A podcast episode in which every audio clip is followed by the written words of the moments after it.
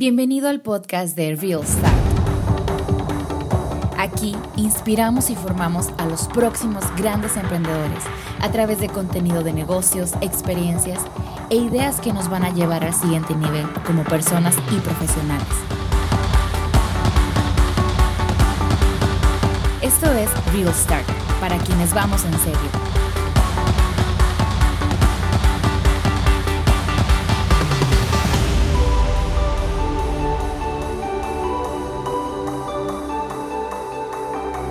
Bueno, primero que nada, obviamente agradecerles a todos los primeros 100 inscritos.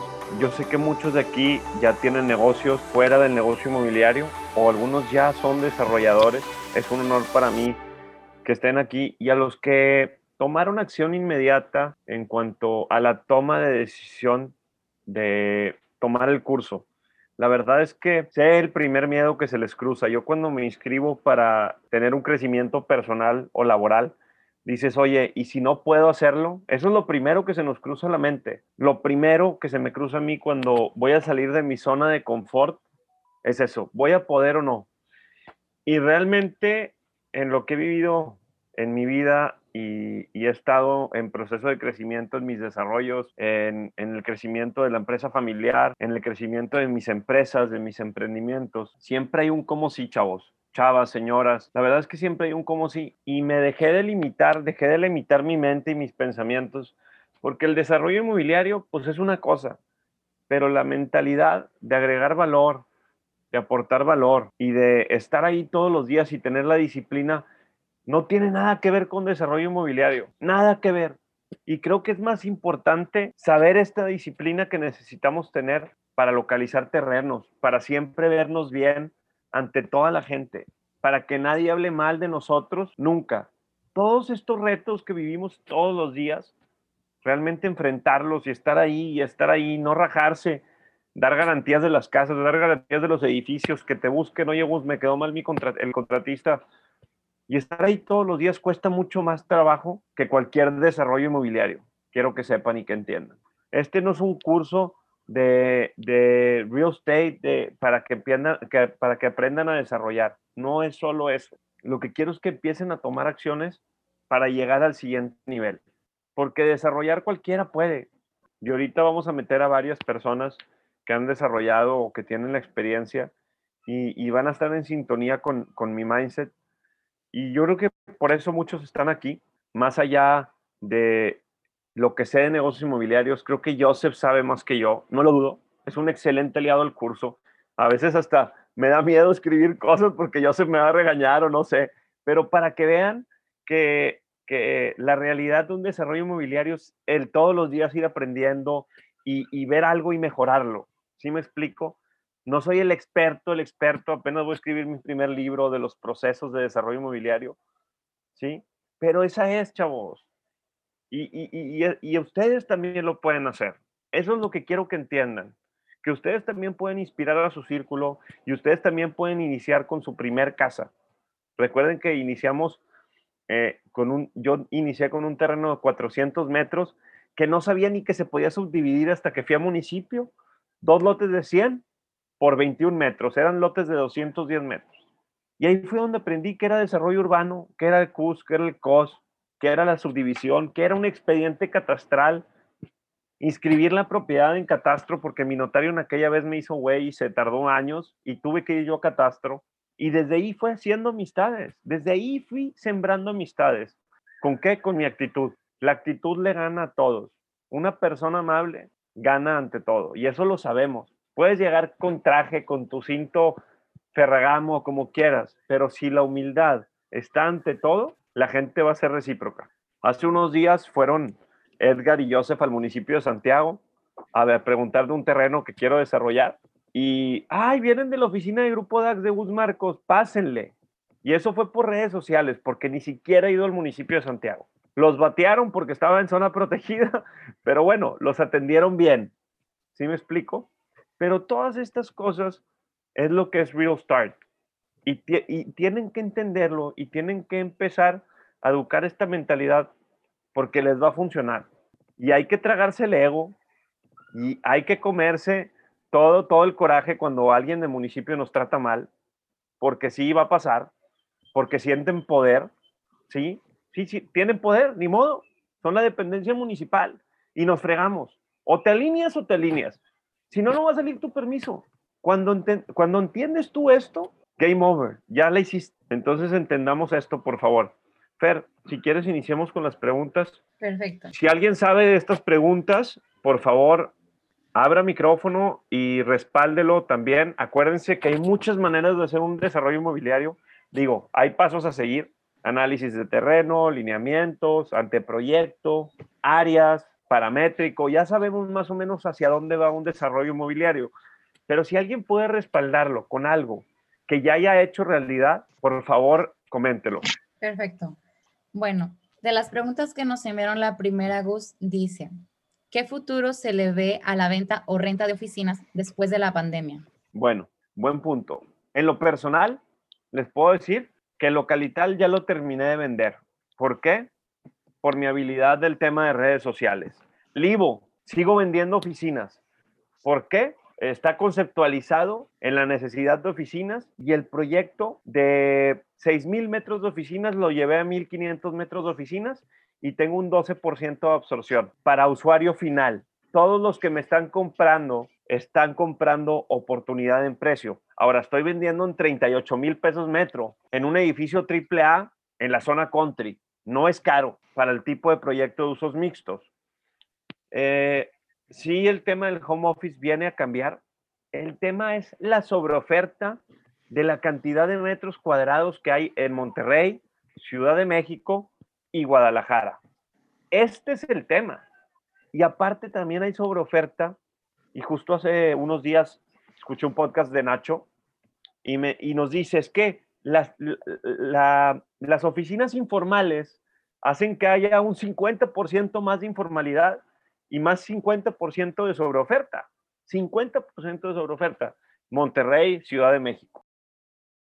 ¿Verdad? No hablemos de Estados Unidos, en Estados Unidos también.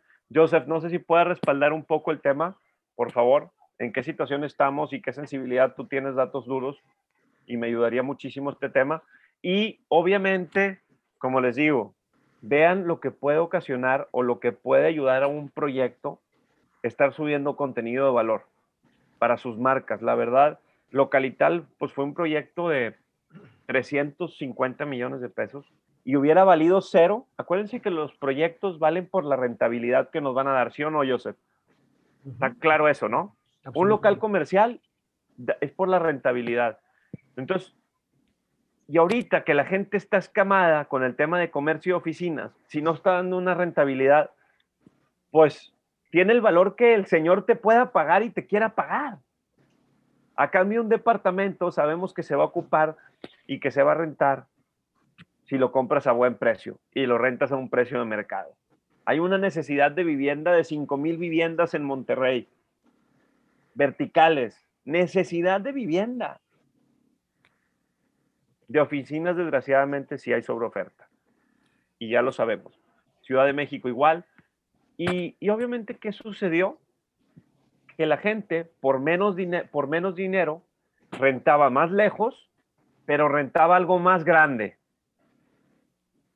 Y con áreas verdes. Entonces, ¿qué quieren las personas? Quieren amenidades. ¿Sí? Quieren coworks dentro de los desarrollos las amenidades vienen a cambiar también un poco. Josh, ahora sí, te cedo la palabra un poquito. ¿Me podrías ayudar tú también? Mil gracias, Gus. Por supuesto. Pues respecto, digamos, al tema de, oficinas, ¿qué va a pasar en el futuro? Este, nadie sabe, este, porque hoy esperamos a, que el tema de esta pandemia de home office y de tecnología nos permita ah, cambiar la movilidad, que finalmente, digamos, es, es lo que genera el, el, gran dolor está la gente, de, de, transportarse desde su casa hasta la oficina, que sean una, hora, dos horas con tráfico, este, en el regreso exactamente igual. seguramente sí, sí va a haber, digamos, este, un cambio en ese sentido de, reducción de días de oficina, pero ah, no sabemos, digamos, ah, cómo vamos a, a, evolucionar en eso. Al final, las oficinas también es un entorno social en el que no estar en la oficina se pierden oportunidades, digamos, que este, no estar interactuando con tus jefes, no estar interactuando con la gente, te, te, hace que te vayas quedando atrás. Yo en experiencias personales que he tenido en, en algunos trabajos, en, en, en, compañías muy, muy grandes, uh, y que se experimentó con el tema del home office, pues uh, finalmente nadie quería trabajar en home office porque perdías estar, estar estar en el área para rematar y marcar gol. Digamos, estabas, estabas en la banca. Y sí es muy cómodo los días, pero finalmente uh, no progresas tanto. Entonces, digamos, en el futuro vamos a tener que balancear eso y saber, digamos, seguramente sí, uh, sí haya una afectación en precios, sí haya, digamos, este, gente que uh, hoy tiene una oficina este, que pueda optar a cambiarse a una oficina más grande por menos precio, Creo que los tenedores de propiedades, digamos, sí van a tener que ajustarse en ese sentido, pero mm, yo, yo no creo, digamos, este, que cambiemos el mundo que teníamos en 2019, que lo cambiemos de forma radical. Creo Así que estamos adaptando cosas, uh, pero, pero en 2019 no estábamos mal. Si hubiéramos estado mal, ya lo hubiéramos cambiado. Estábamos acostumbrados a eso. Ahora, Joseph, dime la sobreoferta también en, algunos, en algunas ciudades ya venía arrastrándose, ¿estás de acuerdo? ¿verdad? Desde luego, desde luego. Digamos, Entonces, la cantidad de metros cuadrados uh, de sobreoferta en, en, corredores de Ciudad de México, este, en corredores uh, este, importantes este, en Monterrey, uh, es, es, impensable. El tema es que había una gran li liquidez en el mercado y se canalizaba esa liquidez en inversión en eso. Y eso iba a tardar años en absorberse y seguramente ahora va a tardar más años y los precios van, van a, a reflejar el ajuste. E, es correcto. Miren, ¿qué hizo un servidor a gente que quería vender oficinas? Les di plazo de 12 a 18 meses, cargándoles lo que el banco a mí me cobraba, pero el banco a ellos les iba a cobrar el triple de intereses. Entonces, ¿a qué voy con esta filosofía? Siempre hay que encontrar un como sí. ¿Cómo renté la plaza comercial? Renta escalonada. Renta escalonada a seis meses. Señores, ¿sí sabían que ya pagaron, ya pasaron los seis meses y ya me están pagando la renta full? El único que no me está pagando renta full es el guayabo, porque me lo quería traer y él jalaba mucha gente, sube mucho contenido. ¿Dónde estás en Localital? ¿Qué hizo Localital? Que me buscara el chef Herrera. ¿Sí? Con 400 mil seguidores también. Entonces, y así se empiezan a hacer las comunidades de aquí a localital, al Ivo, ¿qué pasó? La gente vio credibilidad. Oye, Gus, si te compro un local, tú vas a rentar la plaza, tú la vas a rentar con tus redes. Sí, güey, solito se va a rentar. Te compro dos locales. ¿Sí? Así empezó. Pero desde marzo del año pasado, venía subiendo con, con la Patroni caminando por, por su casa y le dije, mi amor, tengo mucho miedo de no rentar localital voy a, voy a lanzar una promoción en Instagram. Y lancé la promoción en Instagram en ese momento. Soy Pop, los que quieran escriban su correo, ¡pum! Llegaron 50, 60 solicitudes, le dimos seguimiento a algunas, a las más certeras, concretas. Oye, tengo nueve sucursales, tengo cinco sucursales, tengo dos sucursales, facturo tanto. Joseph, dale seguimiento a eso. Y ya, y abrí la boca y los socios obviamente me dijeron, no manches, ¿qué hiciste? Ni modo, güey. ¿Ustedes creen, ¿Ustedes creen que los socios están aguitados ahorita? Pues obviamente no. ¿Qué pasó? Los desarrolladores empezaron a copiar, pero sin nadie en redes sociales, con pura pauta. ¿Ustedes creen que estén rentando? La verdad, obviamente no. La gente quiere ver personas. Humanicemos la marca de nuestros negocios, humanicemos nuestro Instagram. Y me dicen, Gus, ¿no te da miedo la inseguridad? Pues me da miedo, más miedo quedarme sin comer y no trascender y no cumplir mis metas y objetivos. Ni modo. ¿Sí me explico? Así que por favor a trascender y hacer esa marca, ese, ese modelo de negocio y esas redes sociales que brillen, por favor. Fer, la siguiente pregunta. Gracias, Millos. Perfecto. Quiero saber cómo invertir en bienes raíces. Bueno, si es alguien del curso, este, toma el curso, aprende de todos nosotros y aprende a analizar las rentabilidades y las oportunidades que te está poniendo cualquier propiedad. Ubicación, hay que cuidar mucho la ubicación en la inversión. Due diligence de la papelería. Usen a notarios y abogados. No cometan errores. No hay prisa. Si la oportunidad se va, no era para ti. Véanlo así. A mí también se me han ido muchas oportunidades y las que se me han ido, doy gracias a Dios. No eran para ti. Entonces, aprendamos a escoger buenas ubicaciones, fijémonos en todo. Si es una casa habitación, el ruido. Acuérdense que la gente va a vivir ahí. Ustedes la van a construir para vender, la van a remodelar para vender. Cuidemos eso. Yo sé que hay aislamiento, hay ventanas. Ubicación, due diligence, papelería, ¿sí? Costo por metro cuadrado. ¿Cuánto me está costando el metro de terreno? ¿Cuánto me está costando el metro de construcción? ¿Cuánto le voy a tener que meter a la casa? ¿Cómo está la ingeniería estructural? ¿Qué garantías tiene el departamento que voy a comprar? Eso es aprender a invertir en desarrollo inmobiliario o en bienes raíces. Y luego, ¿qué viene? El análisis de rentabilidad. Muy sencillo.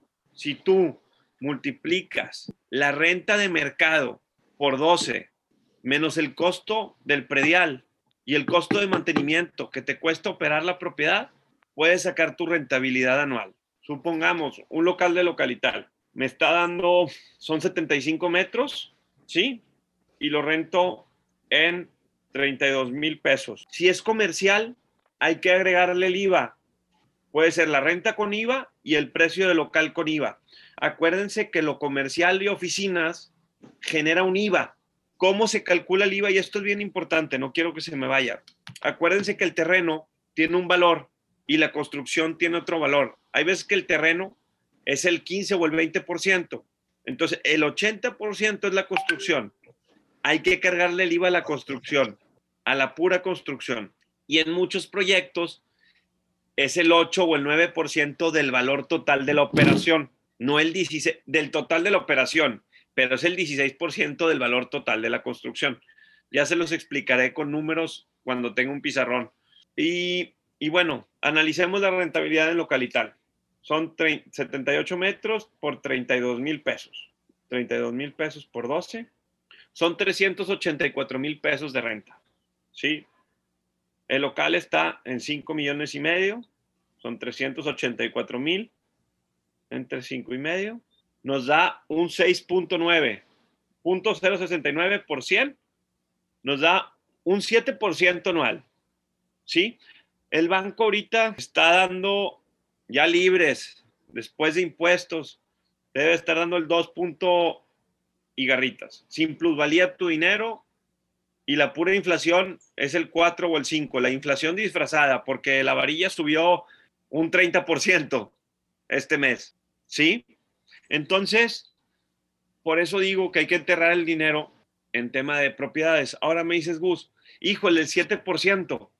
Bueno, entonces vete al riesgo vete a aprender a tramitar un permiso y vete a construir y a desarrollar un inmueble y vas a tener retornos del 15 o el 18 o hasta el 22 o hasta el 30. Pero son decisiones. Hay veces que me dicen, Gus, un 7%, híjole, es un negocio, pues, pues no es malo, es un negocio patrimonial. Bueno, hay que escoger qué vas a rentar, qué vas a desarrollar y por eso yo empecé a desarrollar. Si me ponía a comprar locales comerciales rentados, pues me iban a dar el 7 o el 8%. Entonces es ahí donde vas a analizar tu inversión. ¿Qué quieres hacer? ¿Yo qué hago? Tengo un híbrido. Desarrollo plazas comerciales, me quedo con los locales y a mi costo directo tal vez me dan un 20, un 20 de retorno anual. Un 20. A un precio de venta los vendo al 7 y traigo ese gap del 13% de utilidad. Pero mi costo directo a veces me dan un 20% de rentabilidad. Entonces, ¿qué busquemos? Tal vez busquemos hacer casas y departamentos para venta y bodegas y locales comerciales. Tengo una plaza que me da el 24 anual, Marco, ahí porque dijiste, wow, donde tenía, de hecho ya se me salió el Benavides, este, porque en pandemia les hice 10 mil pesos de descuento y se sintió la cadena conmigo, Walgreens, y me dijeron bye bye. Dos sucursales en Monterrey se salieron y una fue la mía. Ya le renté a, a, este, una casa de cambio, AAA, este, Montepío, y está Oxo, Mr. Pie, Gas Natural, Montepío y farmacias similares también. Y ya, ya se quedó triple A otra vez y me, daba, me va a dar un 28 anual sobre mi costo. ¿Qué quiere decir? Que la puedo vender al 8 anual, tres veces de lo que me costó. Tres veces al costo. Creo que ese ha sido uno de mis mejores negocios y no le tenía confianza. Es una esquina ahí en Simón Bolívar con Ruiz Cortines. Era una bodega muy fea y tuve la visión, se demolió, hice unos locales en planta baja y ese terreno es de 1700 metros, ahí puedo hacer 150 departamentos. En 10 años que ya recibí la rentabilidad, demuelo y voy a construir un uso mixto. Pero bueno, eso ya es otra cosa, es tener visión. Entonces, si se fijan cómo hay que analizar las propiedades en base a la rentabilidad. Ahora, hay mucha gente que asesoro, porque siempre me tocan las señoras que tienen sus terrenos de 2.000, 3.000 metros y me dicen, Gus, quiero vender mi casa y comprar cinco departamentos, uno para cada hijo o uno para cada nieto. Y mientras rentarlos, bueno, ella no está buscando ya rentabilidad, está buscando seguridad patrimonial para sus hijos y ella por mientras recibir una renta. Si se fijan también cómo hay que entender a las personas para saber cómo venderles, ¿qué pasa si les llegas a ellos? Es que tus hijos, es que tus nietos, es que tu patrimonio. En cambio, si llega un chavo, ¿qué quiere? Quiere lana. Hay que fijarse en el rendimiento y la plusvalía. Hay que enseñarle esos números. Pero si a una señora le dices, vas a tener seguridad y vas a cuidar a tus nietos, y tus nietos ya van a tener de por vida el departamento, ¿sí me explico? Aquí ya metí un poquito el arma de la venta, pero hay que saber leer a las personas. Hay que tener confianza en lo que estamos diciendo, que sea real. ¿Sale? Siguiente pregunta, Fer. Espero que haya contestado. Metí muchas cosas en el tema de rentabilidad y análisis, pero creo que todo engloba el saber invertir en bienes raíces, ¿no? Muy bien, gracias, Gus. La siguiente es, ¿Cómo crees que impactarían desarrollos enfocados al nicho de la tercera edad, los baby boomers, con el tema de la pandemia? Y en general veo que muchas personas mayores ya no disfrutan de la vida. Creo que la vida la deberían de disfrutar muchísimo en esta edad. Eh, el nicho creo que está un poco descuidado y las ciudades de la tercera edad podrían brindar valor al retiro de una persona, al igual que vivir con calidad en esta edad. Buenísimo, buenísimo. Eh, sí, hay un gran nicho, hay un gran nicho para atender a, personas de la tercera edad. Ahorita los nichos que conozco, bueno, son casas que cuidan a las personas de la tercera edad y qué amenidades tienen, literal, porque uno de mis tíos está en una de ellas. Antes vivía arriba de la oficina, arriba de Dax, mi tío, y, justo antes de pandemia tomaron la decisión los hermanos de mi padre de mandarlo. Y hace un tiempo también que analicé un terreno de un notario, que quería que me aportara el notario, platicamos del tema y me, empecé a sensibilizar. ¿Qué amenidades necesitan? ¿Una enfermería? ¿Un área verde? ¿Un rehab center? ¿Un área de rehabilitación? ¿Un área de baile? Porque bailan las personas de la tercera edad, no sé si sabían, es un parte del ejercicio. Meditación y una sala de juegos de mesa. Es todo lo que hacen. Entonces, es un gran nicho. Eh, lo, que, lo que aquí cuesta es el tema del costo de operación, porque tienes que tener enfermeros y doctores profesionales y gente muy profesional, pero el análisis del modelo de negocio es muy bueno. De hecho, Delta Desarrollos tiene Numen. Numen lo hizo DAX para, curiosamente, se lo hizo a unas monjitas y las monjitas se quedaron sin dinero. Y Delta llega y compra el desarrollo e hizo 100 habitaciones para personas de la tercera edad con una experiencia. Y renta a las personas su recámara y su estilo de vida. Entonces, no dudo que sea un excelente modelo de negocio y dar ese valor agregado no sé si en el costo del mantenimiento iría el tema de amenidades y cómo estructurarlo. No, no me he metido a fondo, me metí a fondo en el ver las amenidades, pero nunca, como no me portó el terreno el notario, que hay que volverlo a buscar, que estaba enfocado en ese nicho, era un uso mixto, pero estoy seguro que es un gran nicho, hay que analizarlo. Gracias, Gus. La siguiente es un poquito específica, dice así, en Durango la tierra ya está muy cara y toda eh, con dueños para desarrollar proyectos. ¿Cómo podemos dar el brinco a otra ciudad y mercado? Mira, yo tengo, no tengo mucha sensibilidad en Durango. Un buen amigo que tiene desarrollos en Tulum, en Cancún, en Torreón, tiene parvada en Parras, acaba de cerrar un terreno en Durango. Creo que todavía sigue habiendo tierra, no lo dudo. Tal vez terrenos muy grandes sí, pero hay, hay, hay, hay, gente que no quiere comprar terrenos grandes. Yo, yo creo que te, te, estás cegando ya desde un inicio con este tema de decir, ya no hay terrenos, ya te estás poniendo una venda. Ya te estás poniendo una venda. Entonces, sigue buscando y me platicas cuando encuentres una propiedad, analiza las propiedades. Yo creo que hay mucha vivienda unifamiliar, mucha vivienda unifamiliar Puedes hacer un producto diferenciador. Por ejemplo, en Torreón hicieron la primera torre de departamentos y se vendió toda rapidísimo. Hay que medir cuántas personas, o sea, poder adquisitivo en Torreón, Durango, hacer las comparativas y decir, oye, ese producto terminado puede funcionar. ¿Por qué no hacer un desarrollo de 12 departamentos con X amenidades? Pero no, ni siquiera has analizado un uso mixto. Tal vez tú quieres urbanizar y vender lotes unifamiliares pero hay productos de nicho que no se están desarrollando y todos están abarcando la tierra.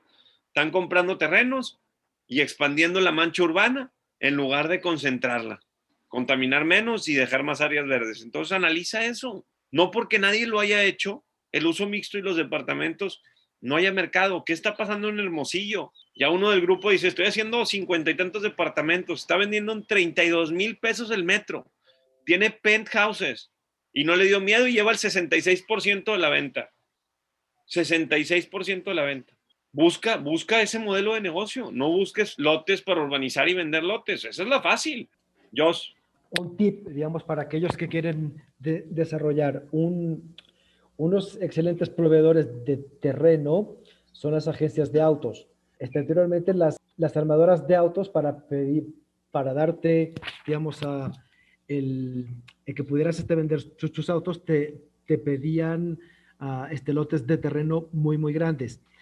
Y, y, la verdad es que suelen estar muy bien ubicadas y, y solo desplantan un nivel. Entonces, uh, su negocio es el de vender autos, pero lo que está arriba es uh, para desarrollar. Te lo pueden aportar, tú les construyes la agencia más nueva, más moderna y te quedas con la parte de arriba. Buenísima, buenísima. Justo en Vallarta estoy viendo en una agencia. Buenísima. ¿Ya vieron? Pero es buscar el cómo sí. Gracias, mi Dios. Apunten eso, chavos. Súper buen tip. ¿Qué sigue, mi Fer? Siguiente pregunta. Dice, si ya tengo quien aporte un terreno para un proyecto inmobiliario y también tengo a los inversionistas, eh, ya sean capitalistas o en su defecto a un desarrollador inmobiliario, mi pregunta es, ¿de qué manera formalizo tanto con el propietario del terreno antes de presentarlo con el inversionista?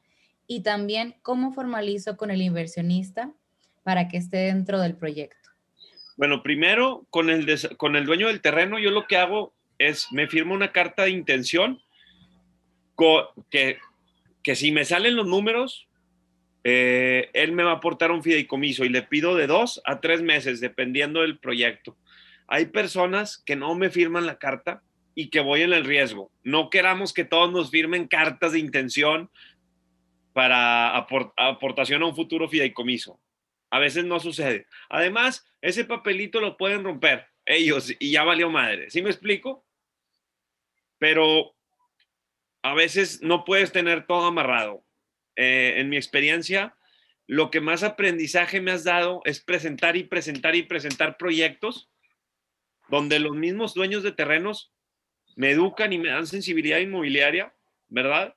Y los mismos inversionistas, al juntarse, hacen buena sinergia. Entonces, que no te dé miedo el que te salten, ni modo. A mí no me da miedo eso. Me encanta conocer gente, es una de mis pasiones, conocer gente. Eh, hay veces que mi hermano eh, me dice, es que Gus, eres muy abierto y dices todo, güey. Pues es que, pues que ahí está todo, güey. No pasa nada. Me emociono, me apasionan. Total. Es más, y ni yo tengo toda la verdad. Tal vez hasta me estoy equivocando en una parte del plan de negocios y puede cambiar todo el modelo de negocio con un clic. Entonces, yo soy bien abierto. Entonces, si tú me preguntas, yo le pido que me dé un derecho del tanto por dos o tres meses, que me firme una carta, hago el due diligence correcto, me firma la carta, eh, y luego el inversionista, la verdad es que pues se le presenta ya en los números con la carta de intención. Oye, tengo la carta de intención, si el modelo de negocio jala y tengo al inversionista, pues aquí está donde me aportan el terreno. Esa es la segunda. ¿Sí? ¿Y cómo entras tú a la jugada? Mira, te voy a ser sincero, cuando un chavo que no es dueño del terreno, y me pasó con Bodegas del Norte, Memo, me sigue en redes sociales, logró que me aportaran un terreno, este terreno lo agarré un poquito caro, al 27% del valor del proyecto, pero yo con vender dos bodegas y media, o, dos bodegas y meterle poquito, este, me quedaba, se revertían ciertas bodegas, a mí, por mi, por mi trabajo, por mi know-how, por mi desarrollo inmobiliario. Si a mí me hubiera dicho, oye, Gus, yo quiero entrar al desarrollo, ah, tu finder's fee, lo meto. ¿Qué más vas a aportar? Y no es por no regalar tu chamba, pero yo tampoco voy a regalar la mía. ¿Le vas a meter más lana? Como inversionista. Pero si ya tú vas a desarrollar el proyecto, es diferente. Ya llevas tu developer fee, pero tú lo vas a desarrollar. Tú vas a conseguir el crédito puente, tú vas a ser responsable del proyecto, de las ventas, de la ejecución, de los contratos de construcción, de las fianzas de cumplimiento. No se vale hacerse el desarrollador o quererse meter el pie a desarrollar sin tener las responsabilidades. Entonces, una cosa es decir, quiero tener un pie en el desarrollo por el finder's fee, mete tu finder's fee a trabajar, ¿sí? Pero muy difícil alguien que te desarrolle el inmueble. Ahora, ¿Qué pasa cuando yo invito a codesarrollar a alguien como Luis Ascúnaga localital? Pues si nos dividimos el developer fee, nos dividimos la chamba. Él jaló unos inversionistas, yo jalé otros, yo me encargué de los trámites, él se encargó de cierta parte del arquitecto, o sea, dividimos la chamba, ¿no? Concursos, proveedores, etcétera. Y mi hermano otra parte de la construcción. Pero si tú te quieres meter como desarrollador y no hacer nada, tú crees que te van a compartir el, pay muy difícil. Entonces, la manera de amarrar obviamente es con, con, contratos, pero pues déjame te digo que esos contratos probablemente o, esa, ese, ese acuerdo de voluntades es un acuerdo de voluntades. Hasta que no esté en el fideicomiso, el predio, entonces es cuando la magia ya sucede. Mientras tanto, pues no, o sea, es trabajo, es aprendizaje y pueden suceder muchas cosas. ¿Quién hizo esta pregunta, Fer? Para ver si está por aquí. Eh, a ver, permíteme tantito. Si está por aquí, que, que me ayude a identificarse mientras lo encuentro en el formulario. Bueno, venga, va, la que sigue y ahorita si escuchó. ¿Cuáles consideras que son las mejores formas eh, de fondeo? Bueno, la estructuración de capital que yo he tenido, la verdad es que he tenido mucha suerte, ha sido mucho preventa e inversión patrimonial de personas, pero depende del proyecto, depende del proyecto. Por ejemplo, naves industriales las he hecho con puras preventas y los flujos de las preventas. Locales comerciales las he hecho con preventas y el mismo flujo de preventas. Eh, departamentos, 20% preventa, 10%, 20%, preventa, 20% patrimonial y 60% apalancamiento. Estamos hablando de un uso mixto de que se demanda un capital de 240 millones de pesos de apalancamiento, ¿sí? 100 millones de capital de socios de levantamiento de capital. Y que hago mi developer fee y muchas otras cosas que demandan tiempo de nosotros, lo aporto al proyecto para no sacar la liquidez del proyecto y que tenga un costo financiero menor y yo le meto un costo financiero o le aumento mi costo del developer fee, pero realmente en ningún proyecto cobro el developer fee hasta el final y a veces y me lo, me lo revierto en inmuebles. O sea, no agarro liquidez yo como desarrollador, para que entiendan el compromiso que hay. Muchos desarrolladores, eh, ahora, esto es una ventaja porque tal vez hay una constructora detrás que está haciendo cierto trabajo dentro del desarrollo, que es así cobra sus indirectos, pero cualquier constructora te va a cobrar sus indirectos y el avance de obra como tal. Entonces, pues la verdad es que mi hermano ahí es un excelente aliado porque yo opero mucho más compacto. Yo tendría que tener a un gerente de construcción como desarrollador. ¿Ustedes creen que lo tengo? Me lo evito. Me lo evito y ahí está mi hermano. ¿Sí? Ahora, hay que hacer la chamba, ¿verdad? Quedar bien con la construcción, ir en tiempo y forma, porque también mi dinero y el de mis inversionistas, pues bye bye. Entonces, eh, eh, también se, trabaja en ello, ¿verdad? Pero sí se, se evitan o, o, no se desembolsan ciertos costos y están en la bola dentro del desarrollo, chavos. Entonces, pues sí hace más eficiente. A veces uno dice, híjole, pues qué padre recibir el developer fee, pero bueno, al final del día lo que queremos es crecer el patrimonio y lo dejo en las propiedades. Y ahí sigue, la verdad. Eh, me, hace, me hace buscar eh, inversiones de, de corto plazo que te generen un flujo. Entonces también me mantienen activo con otras ideas, con otras unidades de negocio como Savers, etcétera. Entonces, esa es la realidad. Lo que siempre les digo en, en, en, mis podcasts también lo menciono, oye, pues es que necesito negocios de flujo. Pues ahí están los restaurantes que ya van ahí sobresaliendo después de pandemia y, y hay que buscarle, hay que buscar unidades de negocio de flujo para no sangrar los desarrollos y los cuidamos mucho, la verdad. Ustedes si ven los avances de los proyectos, dices, ¿cómo van tan rápido? Bueno, es por eso, por la estructuración de capital. Gus, eh, Edgar Efraín Medina fue quien hizo la pregunta anterior. Ah, ¿y está por aquí? Sí, te voy a Edgar, te estoy solicitando que actives tu micrófono. ¿Qué onda, mi Edgar? ¿Entendiste? Mucho gusto. Sí. ¿Entendiste? Sí, sí, entendí. Y de hecho, bueno, he hecho proyectos así donde pongo yo al inversionista y pongo al que aporta el terreno.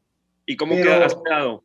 No, pues yo, yo, soy arquitecto y entro pues en el proyecto pero yo conozco a, ambas, ambas partes, son así conocidos y no ha habido como ese miedo de que me, de que me brinquen. Ok.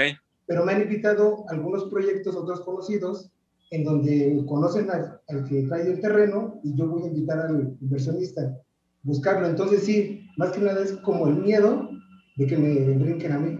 No, bueno, ahorita ya con este curso, para empezar, tienes que hacerte desarrollador y arquitecto del terreno, güey ya no hay excusas, ya no nada más eres el arquitecto, ¿estás de acuerdo, ah? Sí. Bueno, entonces, y, que no te dé miedo, güey. Si hiciste un anteproyecto y analizaste eh, la viabilidad y analizaste el mercado, te vas a preparar para el siguiente desarrollo, te lo juro, no sabes cómo me divierto analizando terrenos y yendo al municipio y, yendo a Vallarta al municipio de Higuera Blanca y, echando una cheve con los... Es, es lo más bonito, güey. O sea, es que eso es pasión, chavos. Eso es pasión. Si nosotros nos estamos quejando por la chamba que estamos haciendo, no te está apasionando. Estás poniendo el dinero y tu comodidad antes que ello. Es, se los juro, que a veces extraño, porque ya mi, mi, mi vida digital a veces me demanda mucho, mucho tiempo y, dejo de hacer cosas que hacía, como ir al municipio de Santiago, ir a catastro, y a registro, o mis mismas relaciones que tengo ya por WhatsApp, resuelvo muchas cosas. Y me duele no ir, y me duele no estar ahí, porque me encantaba. Entonces, este, que no, que no te dé miedo eh, que te salten, que te dé miedo que el desarrollo que hagas no funcione. Ahí sí que te dé miedo. Pero mientras tanto, sigue aprendiendo este, junta a la gente, que te vean dinámico, que te vean con energía, la gente va a querer estar cerca de ti. Yo cuando me siento en la mesa con los banqueros, ven mi energía. Antier hablé con uno de los directores de Banorte, este, que me sigue en redes para un crédito puente y, y, y es la esencia, ¿sí? Y así es el crecimiento. ¿Sale? Sale, sale, pues, gracias. Venga, me platicas cómo te va. Órale. Gus, preguntan en qué lugar se encuentran accionistas para tu proyecto, o sea, para sus proyectos. Bueno, la verdad es que yo los encuentro eh, actualmente mucho en redes sociales. Muchas aportaciones de terreno me llegan por todos lados. La verdad es que ya lo, que he empezado a hacer es que me voy a enfocar en Monterrey y Vallarta porque me están llegando demasiados terrenos eh, y, estoy buscando hacer una plataforma para desarrolladores inmobiliarios que tenga una persona especializada en due diligence para que pueda analizar los terrenos, meterlos a esta plataforma y conectar a desarrolladores de, diferentes ciudades para no dejar ir los terrenos, porque ahí están los terrenos, pueden ser muy buenos y posponerlo por especialidad. Desarrolladores industriales en Mazatlán, desarrolladores eh, verticales en Mazatlán, desarrolladores verticales en Querétaro. Y así hacer, hacer comunidades, ¿verdad? Y obviamente ganar yo un fee, un finder's fee o algo por mi chamba. Esa es la primera, redes sociales. Eh, increíble. Antes no. Antes tocaba puertas y pues te bateaban muchos y ahorita ya te buscan. Entonces desarrolla tus redes sociales, dando tips de inversión, hagan su podcast, los que se dediquen a bienes raíces. ¿Quién tiene podcast recomendando a sus inversionistas cómo invertir? Regalen su tiempo. La gente va a querer invertir. Es obvio. Ahí ves a Century 21, está bien. ¿Dónde está el podcast de Century 21? De cómo cerraste la operación, qué te tocó diferente. Ahí están sus inversionistas en el podcast. Por eso platico de esto cambiaron las cosas. El mundo digital vino a transformar las ventas. Y lo sabemos. Y por eso estamos aquí con Gus y con Real Start. ¿Qué hizo Gus? Transformó su vida. Se quedó sin muchos amigos porque nadie se la creía. Nadie me creía. ¿Y qué pasó? Tengo puro socio top of the line que creyó en mí. ¿Ok? Entonces hay que generar ese contenido de valor. Es donde están los inversionistas. La otra, Family and Friends, tocando puertas. Acuérdense que las ideas y el tiempo valen más que el dinero. Una buena idea, con un buen proyecto, con un buen concepto, va a jalar inversión. Ahorita un, chavo de Real Start 2 me dice, oye Gus, ya tengo un socio que me va a dar un millón de pesos y tengo la casa prevendida. Pues ya tienes el negocio hecho. ¿Cuánto le ofrezco? ¿Cuánto le doy? Pues lo que sea justo para él. 10%, el banco te está dando el 2%. Entonces, una buena estructura de proyecto les va a dar credibilidad. No vendan mentiras. Así es como se levanta capital. En todos lados, chavos. No te puedo decir en tal restaurante. En todos lados está la lana. En todos lados hay gente seria. Eso sí, siempre en todas las mesas he estado enfocado en sumar valor. Y si no puedo sumar valor, me quedo callado. No estoy ni criticando a la mesa de al lado, ni estoy criticando la gente que tiene dinero se fija hasta en lo educado que eres con el mesero. Muchas gracias, joven. Buen día, joven. ¿Me puede traer esto, por favor, joven? Son pequeños y tontos detalles que cambian la imagen de alguien hacia ti. ¿Tú crees que si le hablas mal a alguien, ese güey va a invertir contigo? ¿Tú crees que si le hablas mal a alguien enfrente, va a invertir contigo? Seguramente si tiene la misma filosofía, sí. Pero el 99 o 95% de las personas que levantan capital y que son felices tratan bien al prójimo. Vean esta filosofía, señores. Vean lo que hay detrás de un levantamiento de capital. De que el de fiduciario te quiera, te reciba a toda madre en el banco. Cuando le hablen a Pepe Chapa de fiduciario de Invex, oigan, hablo de parte de Gus. Vean cómo los van a recibir. 12 años yendo al banco. Yo llevaba las carpetas, señores. Yo llevaba los poderes con mis socios. ¿A poco creen que mandaba un chofer o a alguien que me ayudaba? Jamás. Hice todo de 0 a 100. Y los que no han el curso lo van a entender, ¿verdad? La siguiente, Fer. Entonces, en todos lados hay lana. En todos lados. Un buen proyecto, una buena estructura, un buen análisis de mercado. Es la verdad, ¿eh? Y no se cansen hasta conseguirla. Ahora, empiecen chicos, piensen en grande. Yo, yo quería empezar con una plaza comercial como local y tal pero empecé con dos casas en Palo Blanco y se los juro que soñaba con, no, no se me olvida, que soñaba con una plaza o un proyecto comercial integral como lo hice. Y sí le sufrí porque llegó la pandemia y no le aflojé. Si lo hubiera aflojado, ¿qué hubiera habido credibilidad de Grupo Dax y de Bus Marcos? Cero. Después de 10 años de estarle fregando, ¿ustedes creen que iba a dejar morir el proyecto? No. Y sigo contestando. Hoy llegó un DM de localital y le contesté, de hecho, a la persona oye, todavía está la promoción de seis meses de renta gratis. Este, y le pongo, ¿qué giro? Y es una inmobiliaria casualmente. Pero todavía, ahí está, localital, mensajes, pero para que vean, chavos, o sea, tengo el mío, el de Grupo DAX, el de One Gym, el del Ivo, el de Jonan y el de Localital ahí. Si yo veo que mi equipo no contesta un DM a los tres segundos, ya estoy mandándole print screen. Ustedes dicen, ay, gusta descansando. No, señores. Mensaje, ahí está. El mensaje fue a las, estaba en la playa, 3.36. Y me manda el, manda el video de Joseph de la renta gratis. Ya le pedí el teléfono y luego le mandé un print screen a Joseph, Joseph, dale seguimiento. Es una renta, señores, una renta más, pero se va a ver más lleno localital, hay más credibilidad y van a llegar dos más. Pero así es el proceso, uno a uno. Ustedes piensan que no estoy ahí en el uno a uno. Eso es lo más importante. Ustedes se enfocan en lo grande. ¿Y lo chiquito dónde está? El día a día, señores. El día a día es más importante para llegar a lo grande. Mientras que no hagas lo del día a día, ese edificio no se va a ver lleno y rentado. ¿Sale? La que sigue, Fer. Y ahora sí, sería la última pregunta, Gus, eh, de Carlos Díaz, que está aquí en el Zoom.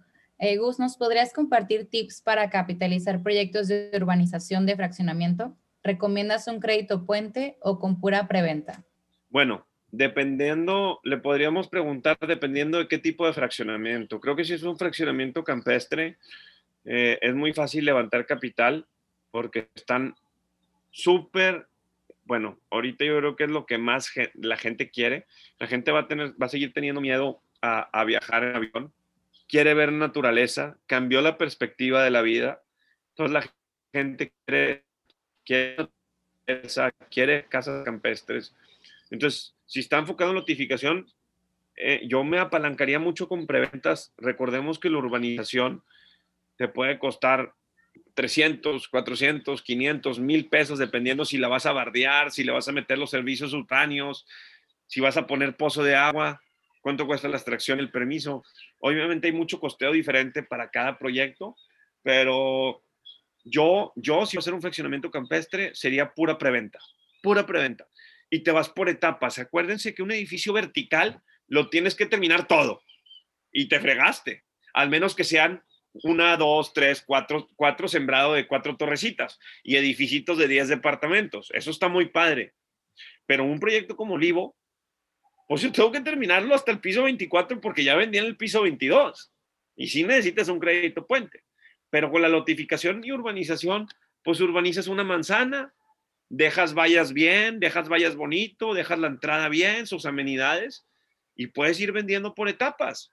Entonces no necesitas mucho dinero, necesitas una buena organización en la urbanización, mucha limpieza en el proyecto para cuando llegue el siguiente inversionista te sigan comprando y vendiendo lotes. Pero si ve la manguera eléctrica tirada y ve la tubería de agua tirada y ve todo por sin ningún lado, muy difícil vas a levantar capital. Por eso siempre les digo que la presencia en los desarrollos es de suma importancia. Y es una friega llegar a la obra y regañar a todos otra vez, hasta que entiendan, ¿sí? Y los mayordomos ya vienen siendo los mismos en los proyectos. Por ejemplo, Localital me tocó un primer mayordomo y ahorita ya está en Livo. Inge, todo recogido, Inge. ¿Cuándo los chicharrones? Se los mando traer en ese momento si no veo una un bote de coca. Y si veo un, un, despapalle, a mi hermano Adrián, al director de construcción y a todo el equipo, me los pongo como campeones. Y aparte yo levanto la basura y la llevo al bote de basura. Todos esos detalles cuentan, chavos. Y es desgastante, pero si no los hacemos, pues nuestros desarrollos no van a trascender. ¿Va? Perfecto, Gus. Pues sería todo. Eh, si quieres, eh, los despedimos, Gus. ¿Algún mensaje que quieras compartir a esta generación 3? Vamos iniciando con el curso, de hecho, en estas pocas semanas que llevamos.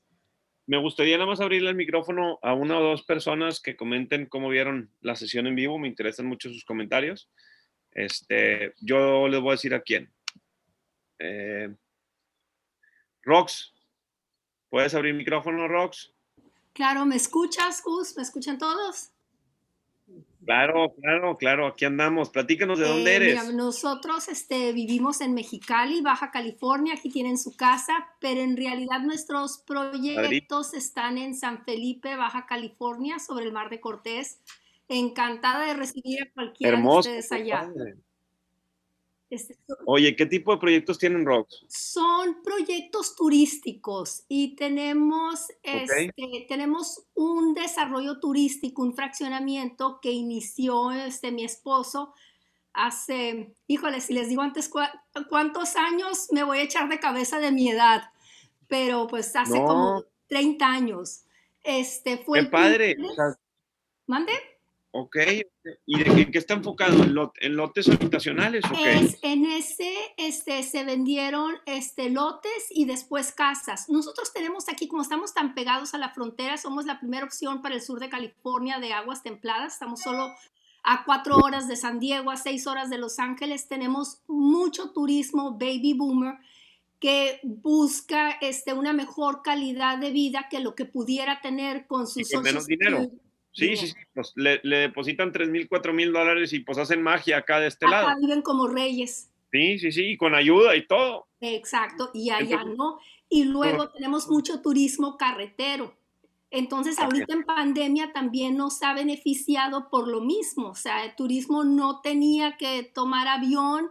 La gente, como acabas tú bien de decir, o sea, quiere irse a lugares separados y nosotros dentro de la Bahía de San Felipe, nuestros terrenos están como a 10 minutos del pueblo, entonces lo suficiente cerca del malecón, pero a la misma vez estamos lo suficientemente retirados para que tengas las playas vírgenes. Oye, ¿y con vista al mar o, a pie de playa? O... Perdón, no te escuché, Gus. A pie de playa, o sea, tienes los lotes, o sea, tu urbanización está cerca del mar. Así es, el desarrollo.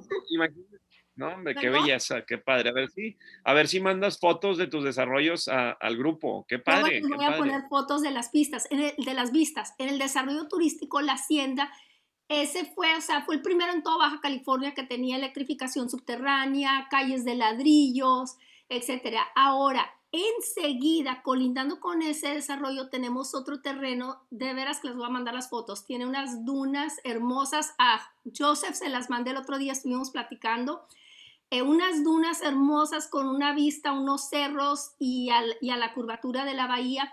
Y allí estamos diseñando otro proyecto, ya estamos con los arquitectos y en los diseños, pero ahí queremos hacer algo totalmente totalmente diferente. No vertical, vertical, vertical, me imagino, ¿verdad? Eh, fíjate que en ese no vertical, allí queremos hacer, como tenemos mucho terreno hacia atrás, si nos vamos vertical, perdemos la parte de atrás. Entonces, y como tiene una inclinación el terreno, este, allí queremos hacer algo que sea más eh, respetuoso de la naturaleza. Tenemos también mucho, acá ya sabes que la baja, los off-roaders, pues es un mercado de mucho, mucho este, dinero. Y entonces, este, pues aquí, o sea, queremos hacer algo que respete mucho la naturaleza, que respete las dunas. Ahí estamos con un proyecto de unidades hoteleras y de algunas casas. Y en otro terreno estamos con un arquitecto de renombre.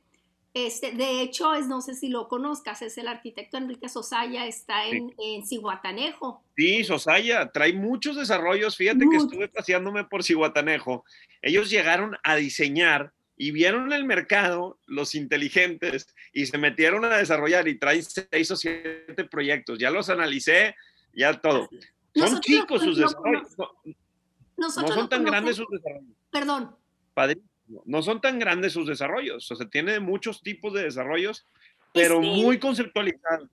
Él empezó, o sea, él era arquitecto. Nosotros lo conocemos desde, desde hace 15, 15 años más o menos, cuando él era arquitecto nada más. Y desde entonces nos ha gustado su diseño, nos ha gustado todo su concepto. Como persona es una persona finísima, entonces, y desde entonces, pues hemos llevado alguna relación. Cuando se viene la caída en el 2008, pues tenía toda su gente y él se va de arquitecto y solito se va convirtiendo en desarrollador. Y entonces ahora sí ya trae varios proyectos, como lo acabas de decir tú, no vertical, sino como que en módulos. Haces uno de tantas unidades. Así en módulo. Y luego te vas a otro. Vi en Tierra Blanca, en, Playa Blanca trae uno o dos, este, y en Ciguatanejo, en la montaña, trae dos o tres, este, con vista a la playa, pero padrísimo. Vean, vean, sí vean, vean todo, sí ven todo lo que se conecta uno este, por medio de redes cuando es auténtico, chavos. O sea, vean a Rox, desarrolladora, eh, le entiende el mercado, domina el mercado de su zona, cambió un poquito su visión en tema de pandemia, ya va a ser hotel, porque quiere negocios de flujo, no nada más quiere un negocio de entrar por salir, pero si se fijan, qué preparada está. Obviamente lleva 30 años en el negocio. Eh, un, poco de, disclaimer aquí, el que en realidad, este, y se los voy a presentar. ¿Dónde anda? ¿Dónde anda el patrón? Mi esposo, ven para acá. Este, él es el desarrollador desde hace tanto. ¿Qué pasó, Gus? Mucho, mucho gusto a todos. Sigue porque le, le hablo todo el día de ti. Que no te dé pena porque nos va a dar. No, me da pena, al contrario, estoy Oye, muy nos vas, a, porque... nos vas a ¿Cómo? Nos vas a dar mentorships tú, entonces no te me sorprendes. Yo ya pasé de ser este mamá con ya los hijos universitarios, entonces pues me estoy uniendo a él, entonces a mí me está sirviendo mucho tu curso de lo que yo sí. he oído de él en práctica, pero pues ahorita ya entendí. Oye, top, top, top, hazte la top sales. Así de, es, así o sea, es. No, muy bien, muy bien, ha servido mucho. La que, la que va a conocer mejor el producto de tu esposo y la que lo va a vender con más pasión, eres tú. Así no hay nadie que lo venda con esa pasión. Y eso a la gente le encanta. Claro. ¿Verdad? Sí, felicidades, Guse. De verdad. No, gracias, gracias. La verdad es que me emociona mucho conocer a todos. Por eso les abro el micrófono a todos. Este, y no sé, como que había algo que sabía que podía aportar mucho Roxana, dijo, yo quiero estar ahí, pues, pues dije, bueno, pues Oye, los invitamos, de veras, está, es un, es, está en un momento de boom ahorita aquí en la zona, estamos cerca de la frontera con California y Arizona, y todo, somos la primera Oye, opción, como dice Roxana, de, con aguas ticket, templadas. Su, su, ticket promedio de casa, o sea, bueno, al ratito que manden... Aquí, sí. ahorita, los condominios que traemos con Susaya, andan en de 250 hasta los más caros como 500. Muy bien, muy buen. Sí, muy buen ticket, eh, muy, muy buen es, ticket. eh, muy padre, ¿no? Con la Es- arquitectura de es- Sosaya. Estás haciendo eh, módulos de, módulos. de, de, de proyectos de cuatro o seis unidades. ¿o cómo lo Afirmativo, son estás? cinco, ajá, son cinco unidades, son dos por piso, son de tres pisos, y Muy en el bien. tercer piso un penthouse. Sí, sí, sí. Un, sí Con el igual. penthouse se paga todo. Con la venta del penthouse se paga todo el, el- Bien. todo el, el- el No. edificio, el- la obra negra y la, y, y- y la fachada enfrente. Faltan lo- los acabados de los otros cuatro, pero con la Bien. venta de uno se paga el resto. Para, cómo está la estructuración de capital. Él ya sabe que con 500 mil dólares hace un edificio. Yo creo que tienes, tienes departamentos de 140, 140 metros, ¿verdad? Más o menos. Así es. Ajá. ¿Eh? Pero de- yo ya sé que está vendiendo en 2.000, 2.500 dólares metro. Sí, sí, sí. Sí, me sí. Pero, pero, Estás hablando pero- de los de Sosaya, ¿verdad? sí, sí, sí, sí. Sí, sí, acaba sí. de estar Sí, sí, sí. Sí, sí, sí. Esos son los Digo, números. está allí todavía. Ah, Sí, estás en Cihuatanejo. Sí, sí, ando por acá. Ah, pero, qué bien. pero hay, que, hay que entender los temas para que cuando lleguen las oportunidades, eso te lo da el análisis de los terrenos que no se han hecho o que, o que me apasiona tanto el tema que lo empiezas a hacer. ¿Sí me explico? Yo no me quiero mover de Monterrey y de Vallarta porque ya, ya tengo ahí tierra aportada y muchas hectáreas. Entonces ahí me puedo quedar.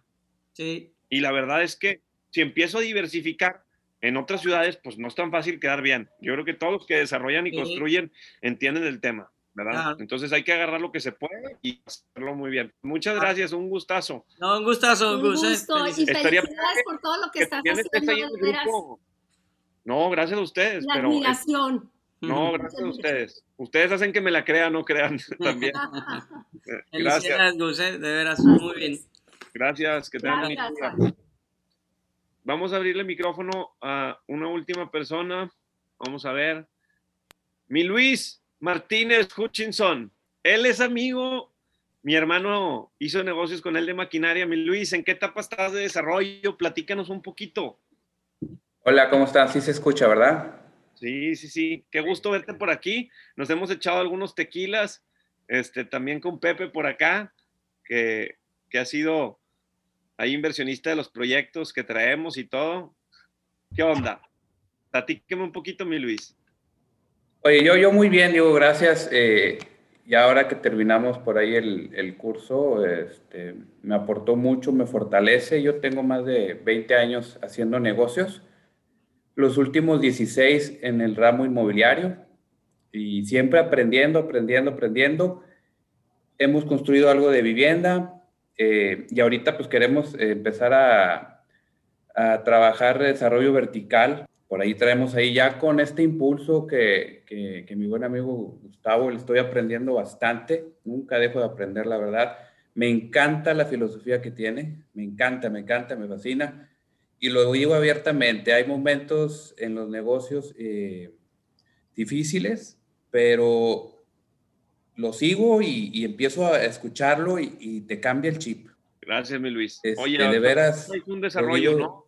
¿Perdón? Actualmente traes un desarrollo vertical, ¿no? O eh, varios. Eh, no, estamos trabajando en eso. Eh, por ahí te había platicado el año pasado, se, detuvo un poquito ahí este, por lo de la pandemia. Pero, pero bueno, estamos viendo otras dos, dos opciones, una parte industrial posiblemente y otra para la zona sur. Cualquier cosa que necesites, aquí está todo el grupo y ya sabes que aquí ando yo también. Pero industrial, industrial muy bien.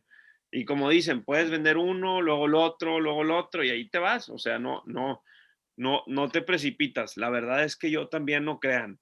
Hay que analizar muy bien el mercado y saber escoger las batallas. Y más ahorita en pandemia. No quiero meterles miedo, hay que ser analíticos. Ahorita es cuando menos errores debemos de cometer y la estructuración de apalancamiento, los bancos están así, ¿verdad? Con el tema comercial y de oficinas, los usos mixtos los están revisando demasiado. Entonces hay que cuidar mucho eso. Muchas gracias, mi Luis. Muchas gracias por por un gusto. comentarios y nos estamos viendo. Perfecto, Gus. Pues muchísimas gracias. Gracias a todos, chavos. Nos estamos, nos estamos viendo. Fer, muchas gracias por siempre hostear. Para que sepan, hoy estrenamos el podcast de Real Start. Este, hoy estrenamos el podcast de, de Real Start y voy a estar invitando a, a Rox, voy a estar invitando a cada uno a grabar podcast dentro del podcast de Real Start, que está en Spotify. Este, muchas gracias a todos por estar aquí. Muchas gracias a todos por, por perder ese miedo de inscribirse al curso y después tomar acciones. Hay que apoyarnos entre todos. Gracias a los chavos. Eh, Ricky, ¿cuántos años tienes? Estoy viendo que tienes cara de chavo. Ricky García, ¿cuántos años tienes? ¿Puedes abrir el micrófono? Nada más para despedirme, ahorita lo vi. ¿Ahí me escuchan? Sí, Ricky, ¿cuántos años tienes? 21 años. 21, gracias Ricky. Gracias por inscribirte al curso. Fer, hay que investigar quién es el más joven para impulsarlo, por favor. Perfecto. Si Ricky es el más joven, hay que impulsarlo. Creo que hay otro chico de 15 años. Y pues muchas gracias a todos por haberse inscrito y ser parte de esta gran comunidad. Gracias a todos. Cuídense mucho, apliquen lo aprendido y seguimos en contacto, chavos. Gracias.